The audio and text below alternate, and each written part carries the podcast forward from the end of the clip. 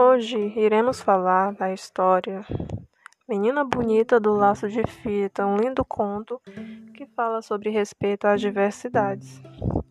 Era uma vez uma menina linda, linda. Os olhos dela pareciam duas azeitonas pretas, daquelas bem brilhantes. Os cabelos eram enroladinhos e bem negros, feito fiapos da noite. A pele era escura e lustrosa, que nem pelo da pantera negra quando pula na chuva. Ainda por cima, a mãe gostava de fazer trancinhas no cabelo dela e enfeitar com laço de fita colorida. Ela ficava parecendo uma princesa da terra da África ou uma fada do reino do luar. Do lado da casa dela morava um coelho branco, de orelha cor-de-rosa, olhos vermelhos e focinho nervoso, sempre tremelicando. O coelho achava a menina a pessoa mais linda que ele tinha visto em toda a vida e pensava: Ah, quando eu casar, quero ter uma filha pretinha e linda que nem ela. Por isso, um dia, ele foi até a casa da menina e perguntou: Menina bonita do laço de fita, qual é o teu segredo para ser tão pretinha? A menina não sabia, mas inventou.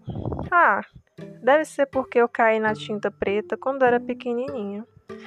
O coelho saiu dali, procurou uma lata de tinta preta e tomou banho nela. Ficou bem negro, todo contente. Mas aí veio a chuva e lavou todo aquele pretume e ele ficou branco outra vez. Então ele voltou na casa da menina e perguntou outra vez: Menina bonita do laço de fita, qual é o teu segredo para ser tão pretinha? A menina não sabia mais inventou. Ah, deve ser porque eu tomei muito café quando era pequenininha. O coelho saiu dali e tomou tanto café que perdeu o sono e passou a noite toda fazendo xixi. Mas nada de ficar preto. Então ele voltou lá na casa da menina e perguntou outra vez: Menina bonita do laço de fita, qual é o teu segredo para ser tão pretinha? A menina não sabia mais inventou. Ah, deve ser porque eu comi muita jabuticaba quando era pequenininha. O coelho saiu dali e se panturrou de jabuticaba até ficar pesadão sem conseguir sair do lugar. O máximo que conseguiu foi fazer muito cocozinho preto e redondo feito jabuticaba, mas não ficou nada preto. Por isso, daí a alguns dias, ele voltou lá na casa da menina e perguntou outra vez: Menina bonita do laço de fita, qual é o teu segredo para ser tão pretinha? A menina não sabia, já ia inventando outra coisa, uma história de feijoada, quando a mãe dela, que era uma mulata linda e risonha, resolveu se meter e disse: Arte de uma avó preta que ela tinha.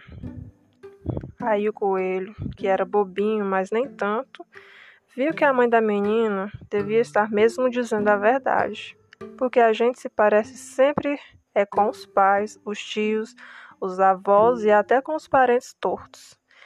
E se ele queria ter uma filha pretinha, linda, que nem a menina, tinha era que procurar uma coelha preta para casar. Não precisou procurar muito. Logo encontrou uma coelhinha escura como a noite, que achava aquele coelho branco uma graça.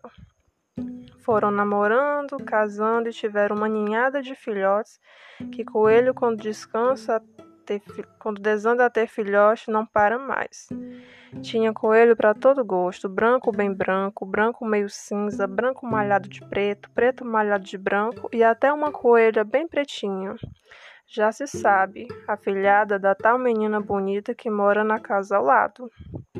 E quando a coelhinha saía de laço colorido no pescoço, Sempre encontrava alguém que perguntava: Coelha bonita do laço de fita, qual é o teu segredo para ser tão pretinha? E ela respondia: Conselhos da mãe da minha madrinha.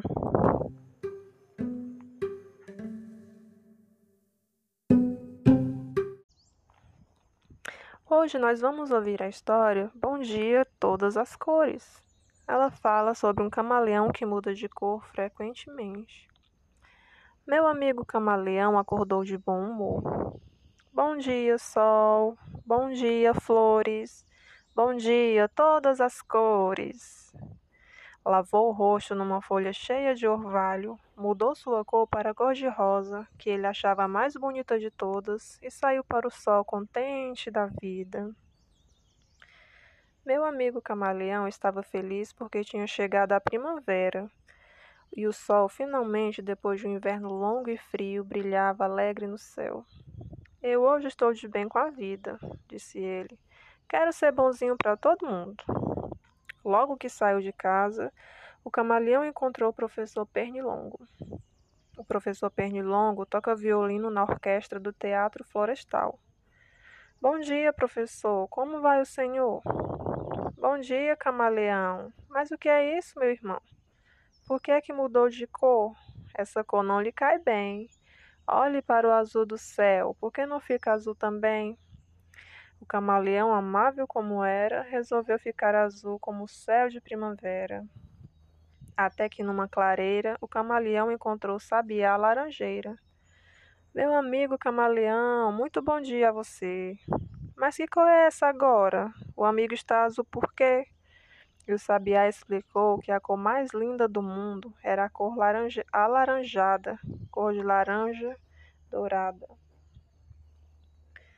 Nosso amigo, bem depressa, resolveu mudar de cor. Ficou logo alaranjado, louro, laranja, dourado. E cantando alegremente, lá se foi, ainda contente. Na pracinha da floresta, saindo da capelinha, vinha o senhor louva a Deus, mas a família inteirinha. Ele é um senhor muito sério, que não gosta de gracinha. Bom dia, camaleão. Que cor mais escandalosa, parece até fantasia para baile de carnaval. Você devia arranjar uma cor mais natural. Veja a folhagem, veja o verde da campina. Você devia fazer o que a natureza ensina. É claro que o nosso amigo resolveu mudar de cor. Ficou logo bem verdinho e foi pelo seu caminho. Você agora já sabem como era o camaleão. Bastava que alguém falasse, mudava de opinião. Ficava roxo, amarelo, ficava cor de pavão, ficava de toda cor, não sabia dizer não. Por isso, naquele dia, cada vez que se encontrava com algum de seus amigos e que o amigo estranhava a cor com que ele estava, adivinha o que fazia o nosso camaleão? Pois ele logo mudava, mudava para outro tom. Mudou de rosa para azul, de azul para alaranjado, de laranja para verde e de verde para encarnado. Mudou do preto para o branco, de branco virou roxinho, de roxo para o amarelo e até para a cor de vinho. Quando o sol começou a se pôr no horizonte, o camaleão resolveu voltar para casa. Estava cansado do longo passeio e mais cansado ainda de tanto mudar de cor. Entrou na sua casinha, deitou para descansar e lá ficou a pensar. Por mais que a gente se esforce, não pode agradar a todos. Alguns gostam de farofa, outros preferem farelo. Uns querem comer maçã, outros preferem marmelo. Tem gente que gosta de sapato, tem gente que gosta de chinelo. E se não fossem os gostos, que seria do amarelo? Por isso, no outro dia, o camaleão levantou-se bem cedinho. Bom dia, sol, bom dia, flores, bom dia, todas as cores. Lavou o rosto numa folha cheia de orvalho, mudou sua cor para a cor de rosa, que ele achava a mais bonita de todas, e saiu para o sol contente da vida. Logo que saiu, o camaleão encontrou o sapo cururu, que é cantor de sucesso na rádio Jovem Floresta. Bom dia, meu caro sapo. Que dia mais lindo, não? Muito bom dia, amigo camaleão. Mas que cor mais engraçada, antiga, tão desbotada. Por que é que você não usa uma cor mais avançada? O camaleão sorriu e disse para o seu amigo: Eu uso as cores que eu gosto e com isso faço bem. Eu gosto dos bons conselhos, mas faço o que, que me convém. Quem não agrada a si mesmo não pode agradar ninguém. E assim aconteceu o que acabei de contar. Se gostaram, muito bem, se não gostaram, azar. Fim.